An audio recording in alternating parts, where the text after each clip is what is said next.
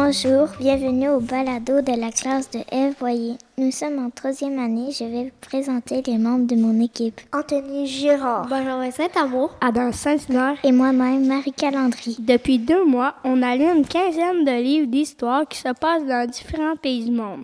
On a découvert que la richesse et la pauvreté sont très différentes de notre pays. Dans le livre Les bijoux du Maharaja, c'était surtout la richesse qu'on voyait. Ici, il y a des gens riches, mais là-bas, on voyait la richesse d'un roi. On n'a pas ça ici quelqu'un qui a un trône en or, une grosse couronne avec plein de pierres précieuses. Il avait aussi toujours des gardes qui le protégeaient et il y avait plein de habits propres et chics.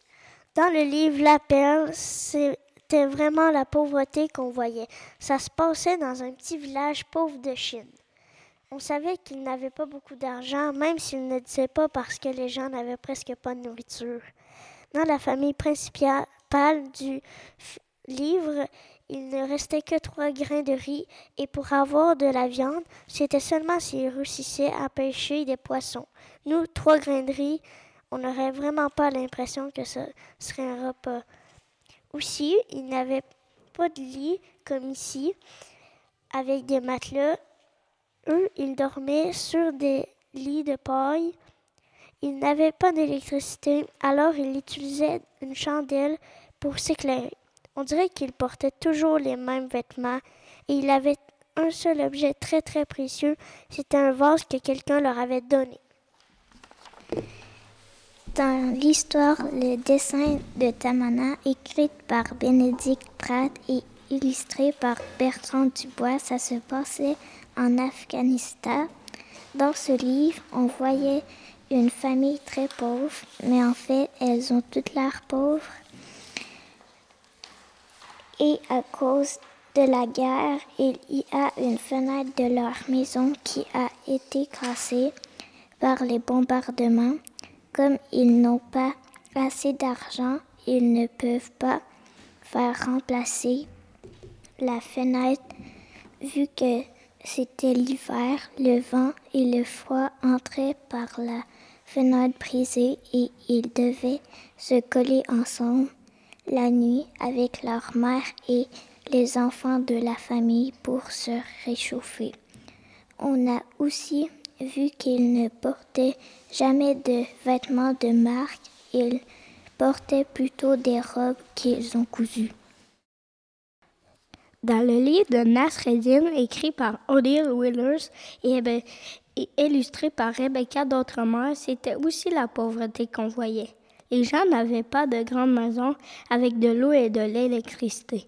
Alors, ils n'avaient pas de laveuse.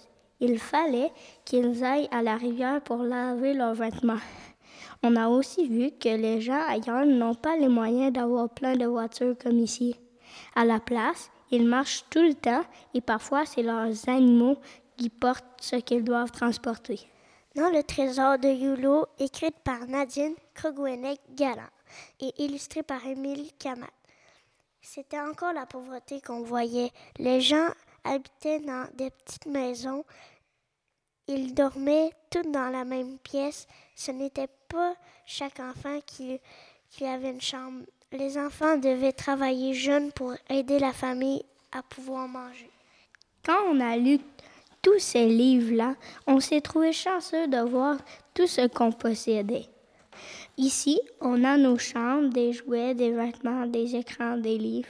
On fait du camping et on va même des fois au restaurant ou en camping. On a vu que ce n'est vraiment pas comme ça que partout. Les enfants ne, ils ne rêvaient pas des mêmes choses que nous.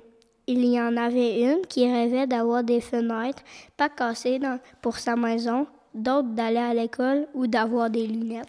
On a remarqué aussi que les gens, même s'ils n'avaient pas presque rien comparé à nous, ils étaient super généreux. Quand il avait quelque chose, ils le partageaient avec les gens de leur village. C'est ce qui met fin à notre balado. On espère que vous l'avez aimé et que ça vous a fait réfléchir. Si vous voulez apprendre d'autres choses, vous pouvez aller écouter les autres balados de notre classe.